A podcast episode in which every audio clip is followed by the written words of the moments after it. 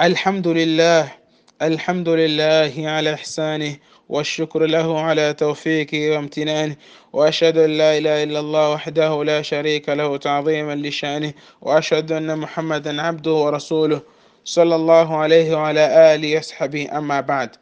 Louvo Allah subhanahu wa ta'ala, o Criador dos mundos, aquele que nos deu a sua graça de vivermos mais alguns dias,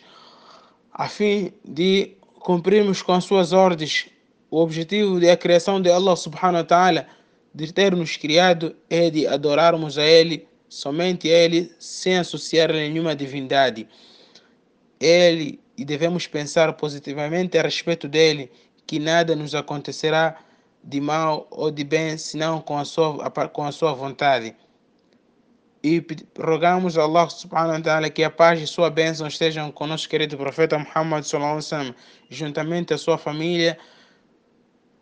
seus companheiros e todos aqueles que o seguirem até o último dia. Hoje vamos falar, prezados irmãos, sobre Hukmu Tiyaratu, sentença sobre o pressentimento de mau augúrio. Qual é a sentença do Sharia concernente a esta prática de pressentimento de mau augúrio. Salientar aqui, prezados irmãos, que o pressentimento de mau augúrio é proibido no Sharia e que este ato faz parte do shirk menor, que é o shirk que diminui o tawhid, o monoteísmo da pessoa,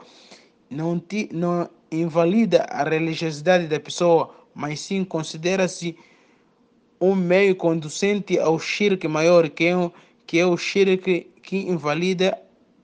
a religiosidade da pessoa. Dissemos aqui que o pressentimento de mau augúrio considera-se de shirk menor quando, quando a pessoa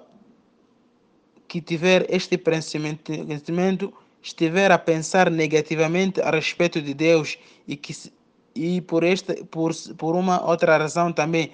é que o coração deste indivíduo, desta pessoa que tem o pressentimento de mau augúrio, mostra dependência numa outra coisa. E que este ser também entregou um dos direitos de Deus, um dos direitos de Allah, que é a confiança a uma outra divindade ou ser. Ao ver um pássaro, ao ver um defeituoso, ele em vez de confiar a Allah subhanahu wa ta'ala, entregou este direito de Deus, entregou este, este direito de Allah subhanahu wa ta'ala a uma outra divindade, achando que este, este doente, este coxo, irá provocar-lhe um azar na sua loja, no, no, seu balcão, no seu estabelecimento comercial, achando que na, neste tal dia não poderá realizar as suas vendas como nos dias normais. E quando é que se considera de shirk maior? Considera-se de shirk maior quando a pessoa que tiver o pressentimento de mau augúrio tiver a crença que as tais criaturas, os cojos, os, os, os defeituosos e todos aqueles, os leprosos e os pássaros e todos aqueles que ele tiver pressentimento de mau augúrio por eles,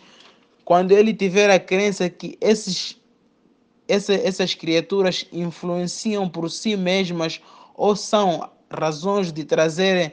algum mal ou afastar-lhe de algum bem. Então, neste caso, considera-se de shirk maior. E nos é suficiente como prova disso o dito do profeta Muhammad sallallahu alaihi shirku, o pressentimento de mau augúrio faz parte do shirk. Por que, que faz parte do shirk? Quando o indivíduo acha que o pássaro a ave como o, o, o, o mocho é a razão de acontecer-lhe algum mal no dia seguinte, então ele não está tendo a confiança a Deus, ele está pensando, ele está definindo que esta, esta, esta criatura que é a ave do que, que é a ave mocho é a razão de assolar-lhe algum mal no dia seguinte. E a crença das pessoas devia ser esta: وَإِنْ يَمْسَسْكَ اللَّهُ بِضُرٍّ فَلَا كَاشِفَ لَهُ إِلَّا هُوَ وَإِنْ يُرِدْكَ بِخَيْرٍ فَلَا رَادَّ لِفَضْلِهِ E se Allah te toca com um infortúnio, não, não existirá quem o remova senão ele. E se ele te deseja um bem, não existirá revogador de seu favor. هذا وآخر دعوانا الحمد لله رب